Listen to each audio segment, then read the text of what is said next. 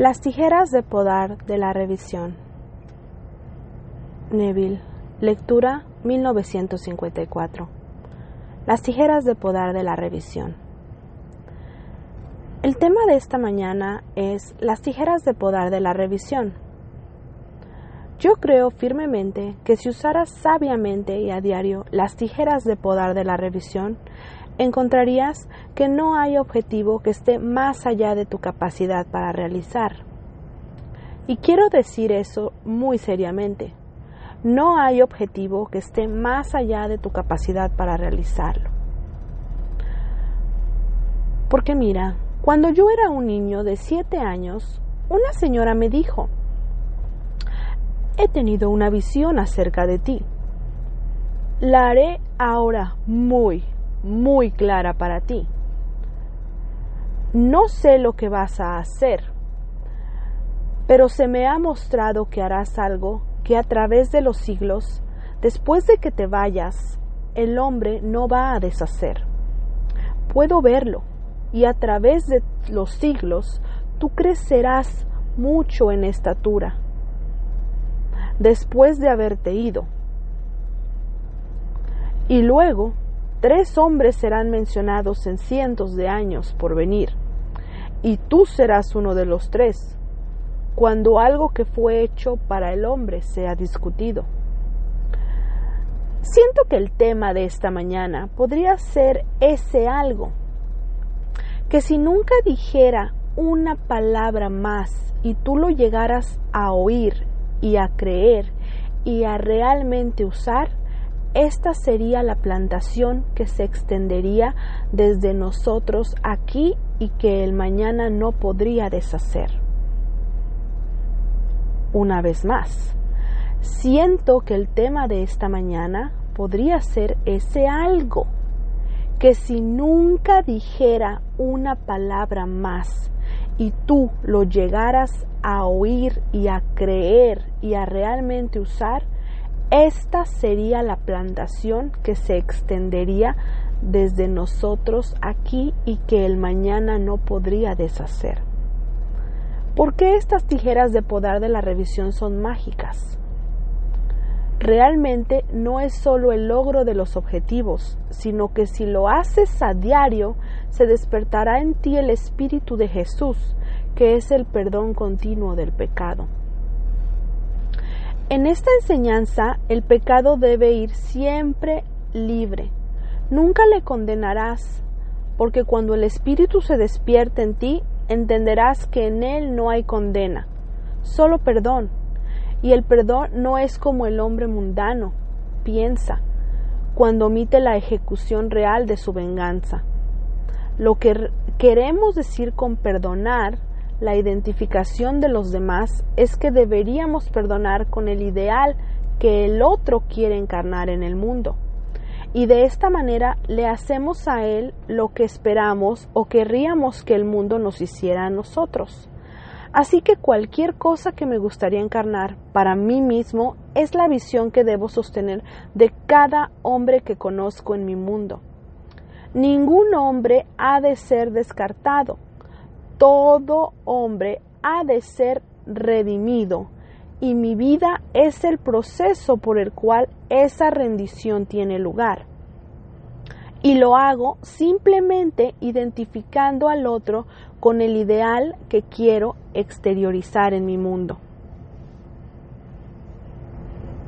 Ahora vamos a regresar al segundo capítulo del Génesis. Dice, y Dios puso al hombre en el jardín del Edén para que lo labrara y lo custodiase. Ahora, cuando tú lees la historia, crees que sucedió hace miles de años. He venido a decirte que es ahora.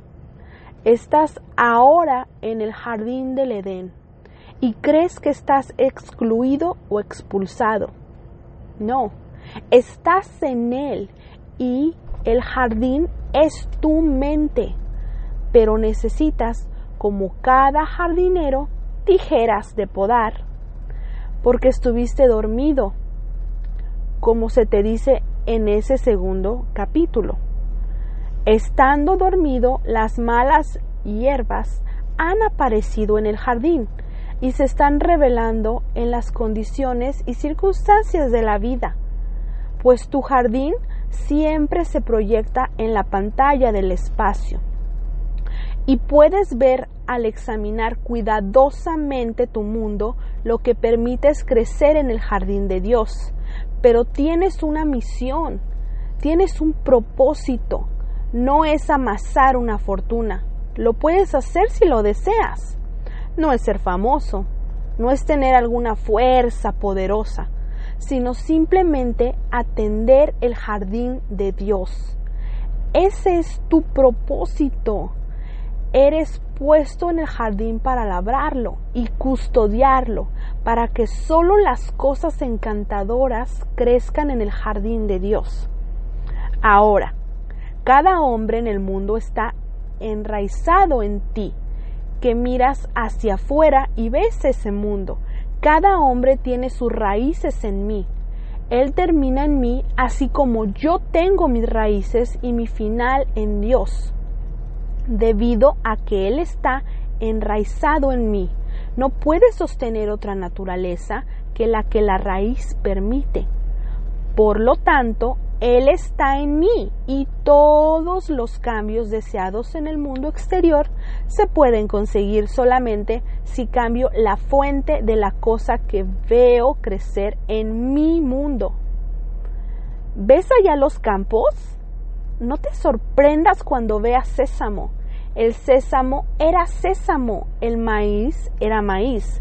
El silencio y la oscuridad sabían Así también nace el destino de un hombre. Así que no la juzgues porque eres la fuente de la cosa que estás contemplando.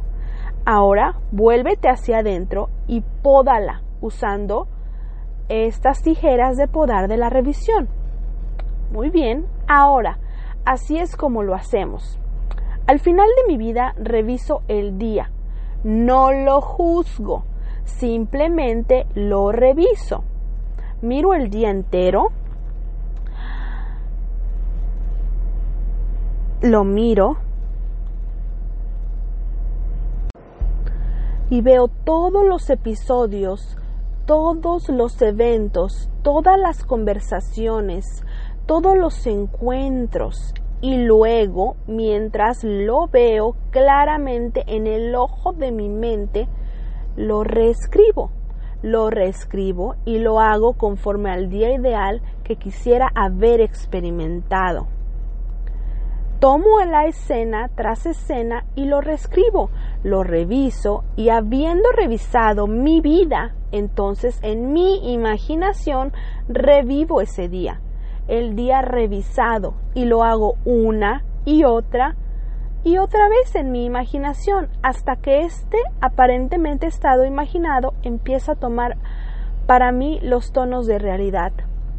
Parece que es real, que realmente lo experimenté y he comprobado desde la experiencia que estos días revisados, si realmente los viví, cambiarán mis mañanas. Cuando mañana me encuentre con gente que hoy me decepcionó, mañana no lo harán porque he cambiado en mí la naturaleza misma de ese ser. Y haciéndole cambiado, da testimonio mañana del cambio que tuvo lugar dentro de mí. Es mi deber tomar ese jardín y realmente hacerlo un jardín por el uso diario de las tijeras de podar de la revisión. Sé por experiencia que no solo se llevarán a cabo estos objetivos, y estos cambios, sino que la cosa gloriosa es que se despertará en ti que lo usas el Espíritu de Jesús y te encontrarás luego no justificando, sino perdonando y te darás cuenta de que la libertad y el perdón están indisolublemente ligados. No puedes ser libre sin perdonar, pues al que tú atarías y juzgarías y condenarías, te, te anclaría por tu propio juicio a Él, porque Él está en ti. Y así, identificándole a Él con el ideal que tú realmente deseas realizar, te liberas a ti mismo. Se te dijo, perdona y serás perdonado. Si no perdonas, entonces no serás perdonado. Es automático. No puede ser de otro modo, pues la realidad brota de ti, que la observas. Y a medida que empieces a practicarlo, el espíritu mismo, ese espíritu mismo se despierta dentro de ti y sabes que eres Él, del que los demás hablaron y pensaron que vivió hace dos mil años. Por tanto, cuando lo realices, lo realizarás a través del Por tanto, cuando lo realices, lo realizarás a través del conocimiento real. Lo sabrás sin argumentos, sin contarle a otros, sabrás que eres Él. Y entonces leerás las palabras del capítulo noveno de Hebreos. Él apareció para quitar el pecado a través del sacrificio de sí mismo. Y sabrás que eres el que quitó el pecado, sacrificándose a sí mismo. Y sacrificarse uno mismo no es ser un valiente que se lanza a la línea del fuego para proteger a un hermano. No quiere decir que uno da su cuerpo para ser quemado, o uno que es clavado en una cruz, sino que el yo del hombre es la suma total de todo lo que ese hombre cree y es consciente como verdadero. Una vez más, no quiere decir que uno da su cuerpo para ser quemado o uno que es clavado en una cruz, sino que el yo del hombre es la suma total de todo lo que ese hombre cree y consciente como verdadero. Por consiguiente, ese es el yo que es sacrificado. He oído hablar de esta señora y podría convertirse en la maravillosa esposa de algún hombre, y sin embargo está soltera. Ella desea ser la compañera de un gran y noble, de una gran y noble persona, pero está soltera. Me enteré de eso. Entonces, eso se convierte en una parte de mí mismo, eso es mi conocimiento. Tengo que sacrificar a ese yo que ese aspecto de mi ser sea tan feliz como yo lo soy y los de mi mundo lo son. Pues ese es el yo al que debo sacrificar y quitar el pecado, porque el pecado para el místico significa errar el blanco, no significa la violación de ciertos códigos, a menos que por supuesto tú tengas una meta y la violación se quede corta, sino que el pecado para el místico es simplemente fijarse un objetivo en la vida y fracasar en realizarlo. Por tanto, cuando erras, el blanco has pecado. Así que él apareció para quitar el pecado a través del sacrificio de sí mismo. Y sabiendo que él mismo es todo lo que consiente, todo lo que acepta, todo lo que cree que es cierto, entonces, ¿qué estoy creyendo respecto a alguien que está desempleado y no puede encontrar trabajo? Lo estoy creyendo. Ahora quita ese pecado donde él, ese individuo, quítalo. Está errando su blanco y entonces para quitar el pecado lo hago solo mediante el sacrificio de mí mismo y mi yo es esa creencia, por consiguiente, ahora yo reviso. No puedo decir, bien, ya no creeré más que él está desempleado, mm, sino que creo que tiene un empleo. Lo hago con las tijeras de podar de la revisión. Le traigo ante el ojo de mi mente y le felicito por su buena fortuna, porque ahora ya tiene un trabajo remunerado le permito aceptar mis felicitaciones porque no veo a un hombre desempleado. Le veo empleado y él sabe que está en el ojo de mi mente, pues en ese estado le he podado desde el estado de desempleado y una vez más he reformado la rama que crece en el jardín de Dios. Mañana la gente lo verá como no podría haberlo visto antes de la de, haberlo podado, que se llevó a cabo dentro de mí y él tendrá un trabajo remunerado. Si alguien no está bien, podas esa rama, no aceptas ninguna cosa en el mundo como definitiva, a menos que se ajuste al ideal que desea realizar en el mundo. Pero lo haces a diario. Si no lo podas a diario, perderás el hábito y entonces las malas hierbas crecerán. Así lo hace todo el hombre que realmente es un jardinero, que se llama a sí mismo jardinero, un jardinero en el jardín de Dios, porque cada día es la oportunidad para podar realmente el árbol este árbol maravilloso. Y así cada uno de los que conoces es una ramita enraizada en la vida que tú eres. Y eres ese árbol, sí tú, el jardín especial de Dios.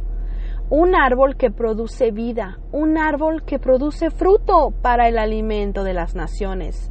Tú y solo tú eres ese árbol. Si me tomas seriamente hoy, esta noche no dejes que el sol descienda sobre ningún disgusto del día. No molestias en lo absoluto. Solo míralo, no lo niegues. No lo esquives. Míralo de tal manera que puedas podarlo y entonces reformarlo. Toma las conversaciones con tus amigos hoy. ¿Fueron agradables? ¿Fueron polémicas? ¿Fueron negativas? No importa cómo fueron, entonces reescribe el guion. Y nada más imagina que la conversación que ahora estás reescribiendo, como si se tratase de la original, fue la que realmente tuvo lugar. Y tendrás y tendrá lugar, porque todo lo que observas en tu mundo, aunque no lo parezca, está dentro en tu imaginación. Y esta maravillosa imaginación tuya es Cristo Jesús. La imaginación es la morada real de cada cosa creada. No importa lo que veas en, el mundo, brota de tu imaginación. Por tanto, ahí es donde tú vas. Ese es el taller, el jardín de Dios. Y ahora tienes una misión, tienes un propósito en la vida. Es una noble misión y un noble propósito, porque has sido seleccionado para ser realmente ese jardinero, jefe en el jardín de Dios y en el jardín debes tener tijeras de podar y las tijeras de podar son la revisión. Simplemente revisas y a medida que revisas el día revocas, dejas sin validez el día, pues el día no está deslizándose hacia el pasado, no está retrocediendo como la gente cree, Estás siempre avanzando hacia el futuro para confrontarte, ya sea podado o en algún extraño estado que se asemeje a la ciñaza, o sea, a las malas hierbas. Así que depende enteramente de nosotros. Y espero que cada hombre y mujer hoy aquí me tome realmente en serio y empiece a podar su jardín hoy mismo, a podar su mente. Sé que antes de que deje esta ciudad en cuestión de dos semanas tendrás, serás capaz de decirme las cosas nuevas que brotan en tu mundo o brotan del árbol podado que es tu propia y encantadora imaginación. ¿Lo pruebas? Entonces sabrás a lo que Blake se refería cuando dijo, en el cielo el único arte de vivir es olvidando y perdonando.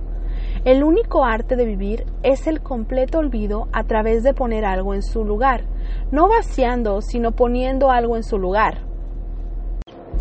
Así que cuando leas estas extrañas historias que lees en la prensa diaria, simplemente ignóralas, no significan nada. Los hombres que se hacen llamar líderes, pastores del rebaño, excomulgan. No solo es una religión, en todas las religiones los líderes deciden por sí mismos, excomulgan sin saber que nada ha de descartarse. Ninguna cosa en el mundo puede descartarse porque es para siempre, pero puede ser podada y hecha conforme a la imagen ideal. El hombre no revise, si el hombre no revisa su día o bien no lo sabe o ha perdido la revisión de ese día dentro de la semejanza de la que es la verdadera labor del Espíritu de Jesús que transformó esta vida, Así que no se descartan.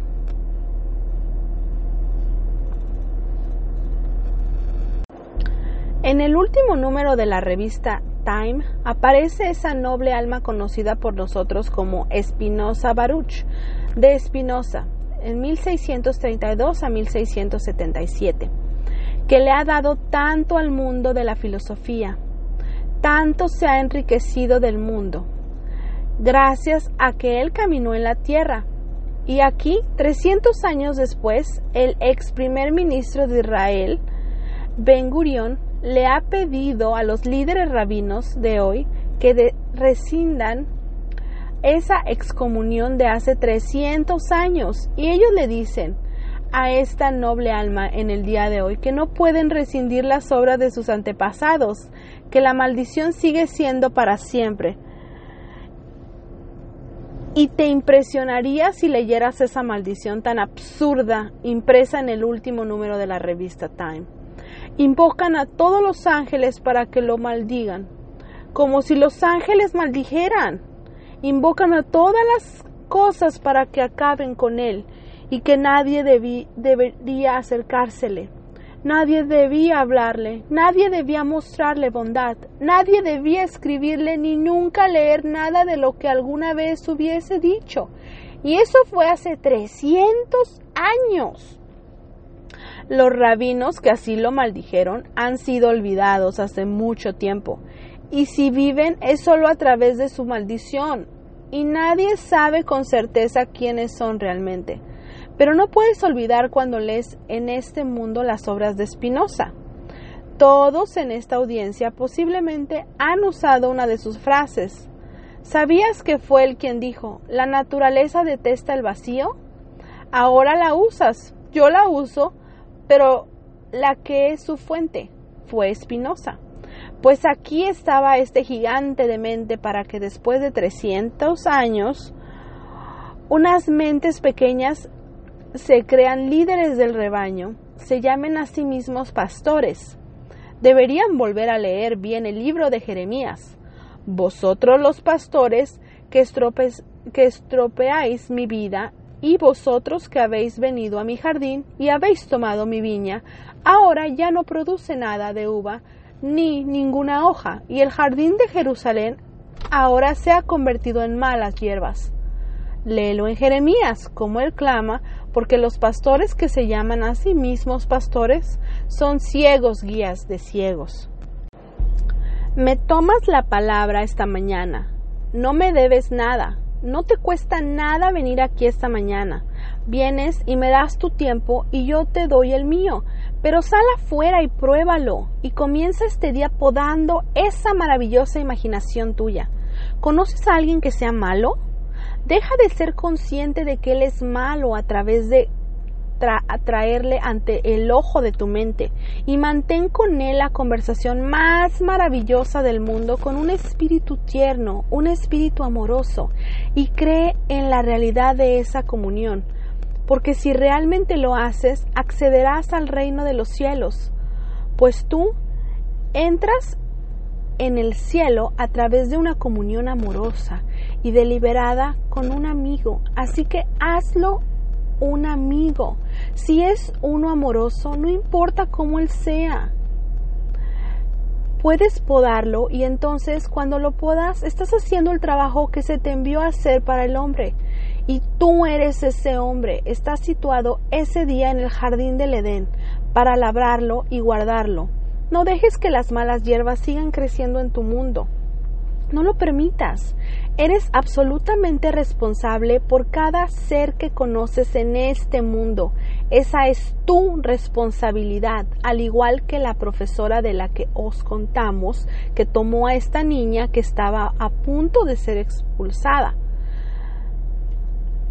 A la niña no la expulsaron porque la profesora escuchó lo que estás escuchando esta mañana.